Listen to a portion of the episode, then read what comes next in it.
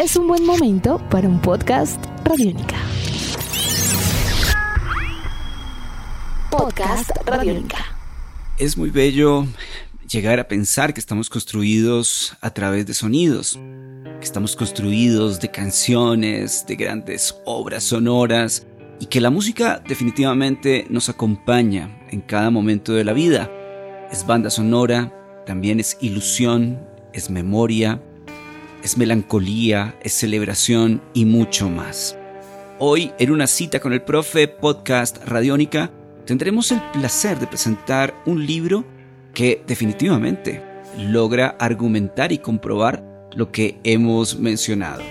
Haruki Murakami, el gran escritor japonés, se reunió eh, hacia el 2010 con el director de orquesta también japonés Seiji Osawa Comenzaron a conversar sobre la música, sobre la vida. ¿Y quién dice que no es lo mismo? La vida y la música. Música, solo música. Este texto, que ya tiene una traducción en español, que además de ello se ha convertido en una importante reflexión, homenaje y, por qué no, declaración de amor a lo que significa la música. Vamos a hacer eh, una reseña bastante emotiva de lo que significa este libro. Vamos a iniciar con la introducción de Haruki Murakami que él titulaba Mis tardes con Seiji Osawa. Decía lo siguiente, abrimos comillas. Nunca había tenido la oportunidad de conversar con Seiji Osawa sobre música hasta que comencé las entrevistas que forman este libro. Viví durante una temporada en la ciudad de Boston y a menudo, como un aficionado anónimo más sentado entre el público, Asistí a sus conciertos cuando aún dirigía la Orquesta Sinfónica de esa ciudad. Por aquel entonces no tenía ningún tipo de relación personal con él.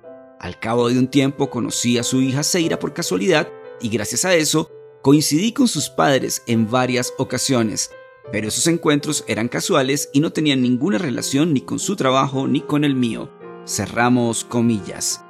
Sean ustedes bienvenidos y bienvenidas a Una cita con el profe, podcast Radiónica nos puedes escuchar a través de radionica.rocks y por supuesto en tu plataforma favorita. Música, solo música. Haruki Murakami.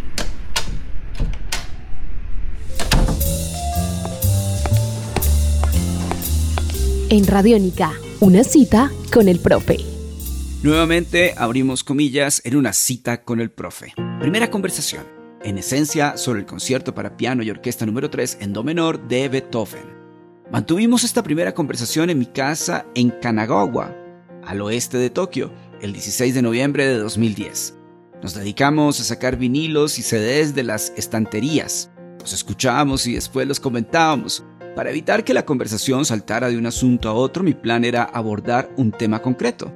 En esta primera ocasión decidimos, por tanto, centrarnos en el concierto para piano y orquesta número 3 en Do menor de Beethoven. Cerramos comillas. Aquí comenzamos a encontrar algo completamente luminoso y precioso. Es la historia de Seiji Osawa en los Estados Unidos, un migrante, quien llega por lo que asumimos hacia los años 60, quizá, finales de los 50. Este es un dato que no tengo tan preciso como quisiera. Y comienza a trabajar ya después de haber realizado una escala importante en Berlín con diferentes directores, directoras, intérpretes de la música de lo que se denomina como repertorio completamente clásico. Ya había logrado realizar un trabajo muy interesante en Berlín con von Karajan y en el caso de los Estados Unidos se encuentra con una de sus grandes figuras del repertorio universal. Estamos hablando de Leonard Bernstein. Aparecen muchos personajes, Glenn Gould, en un momento bastante especial de la carrera de este inolvidable pianista, los directores y compositores también citados. Además de ello aparecen obras y existe un personaje que en particular es disruptivo y logra ser profundizado en su análisis tanto por Murakami como por Osawa. Estamos hablando de Gustav Mahler. Nos comenzamos a encontrar en un diálogo donde primer punto sorprendente es el gran conocimiento del el señor Haruki Murakami del repertorio universal. Yo la verdad, pues lo conocía por referencias del jazz en sus libros y por referencias del rock en sus libros, pero no imaginaba eh, la gran capacidad que tiene Haruki Murakami de analizar este repertorio universal o repertorio clásico. Segundo, Es un diálogo de hombro a hombro, me explico. Es una entrevista donde los dos son definitivamente gigantes. Estamos hablando de un escritor, quizá uno de los más populares del mundo hoy, y de un director de orquesta, quien en la orquesta de Boston y en otra serie de, espacios se convirtió definitivamente en un ícono de la cultura de la música.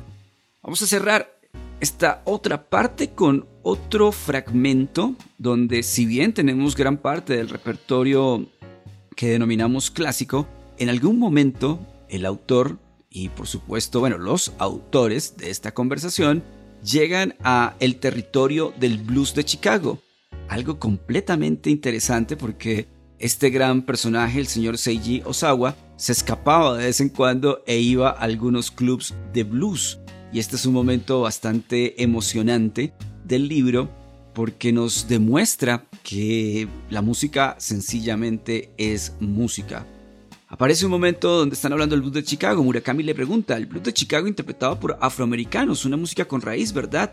Y le responde Osawa, sí, pero había un tipo que también tocaba allí, Corky Siegel, que era blanco. Todos los demás no. Él era el único blanco. Con el tiempo llegué a grabar con él. Por entonces el blues de Chicago era realmente magnífico, muy denso.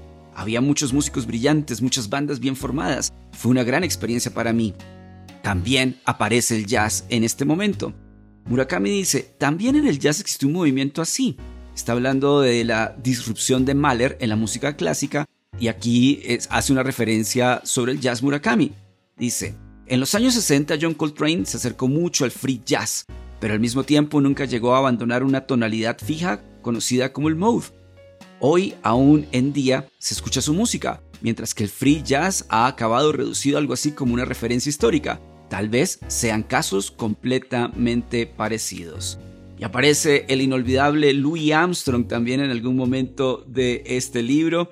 Aparece un personaje muy interesante de la música popular japonesa como la gran Keiko Fuji, quien además eh, Keiko tenía una costumbre de visitar las tiendas de discos de Tokio e ir a agradecerle a las personas que atendían las tiendas porque vendían sus discos una de aquellas personas que vendía los discos de Keiko era nada más y nada menos que Haruki Murakami. Esta es una cita con el profe. Podcast Radiónica. Llegamos a la parte final de esta referencia o reseña de este libro que tenemos hoy en una cita con el profe. Haruki Murakami, Seiji Osawa, música, solo música. Un momento en el que se encuentra el autor, bueno, uno de los autores, Seiji Osawa, con Louis Armstrong y cita lo siguiente. Fue un concierto inolvidable. Estaba tan emocionado que cuando terminó fui a verlos al camerino. Está hablando de Louis Armstrong y Ella Fitzgerald, nada más y nada menos. No soy capaz de explicar con palabras el carisma que tenía Armstrong. Era lo que en japonés llamamos chibumi, el momento en el cual un artista alcanza la madurez, la austeridad en su arte, la simplicidad en la ejecución, y todo eso le lleva a la maestría. Podcast Radiónica. Otra parte, Luciano Pavarotti, cuando cuenta el gran eh, Seiji Osawa, que lo abuchean en Milán, y Pavarotti pues era el intérprete, y le contaba lo siguiente a Pavarotti, le, le dice Pavarotti a Osawa lo siguiente, mira, Seiji, si te abuchean, quiere decir que has llegado a lo más alto en el mundo de la música. Y cerramos con algo también bastante particular, la crítica musical, que en aquellos años 60, 70, desde todas las perspectivas, pues era una crítica completamente fuerte y creo que era una forma de ver el arte en el siglo pasado, heredado de otros siglos. Ya habíamos trabajado este tema en algún texto de Siri Husbeth, esta gran escritora norteamericana, y encontramos lo que significaba la ducha. La ducha era más, o para explicarlo, cuando los intérpretes de algún grupo, en este caso alguna orquesta sinfónica o más, no estaba de acuerdo con alguna crítica a algunos de sus integrantes o a sus directores, sencillamente en algún momento comenzaban a tocar así, como anárquicamente. Eso se llamaba la ducha. En algunos momentos, los músicos con los que trabajaba el señor Seiji Osawa, pues se solidarizaban con él y lo mandaban a la ducha. Sebastián Martínez Pavas en la producción de este espacio. Mi nombre es Álvaro González Villamarín, arroba profe astronauta.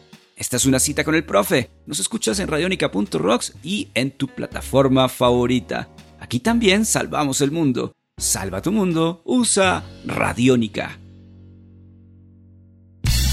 Nuestros podcasts están en radionica.rocks, en iTunes, en RTVC Play y en nuestra app Radionica para Android y iPhone. Podcast Radionica.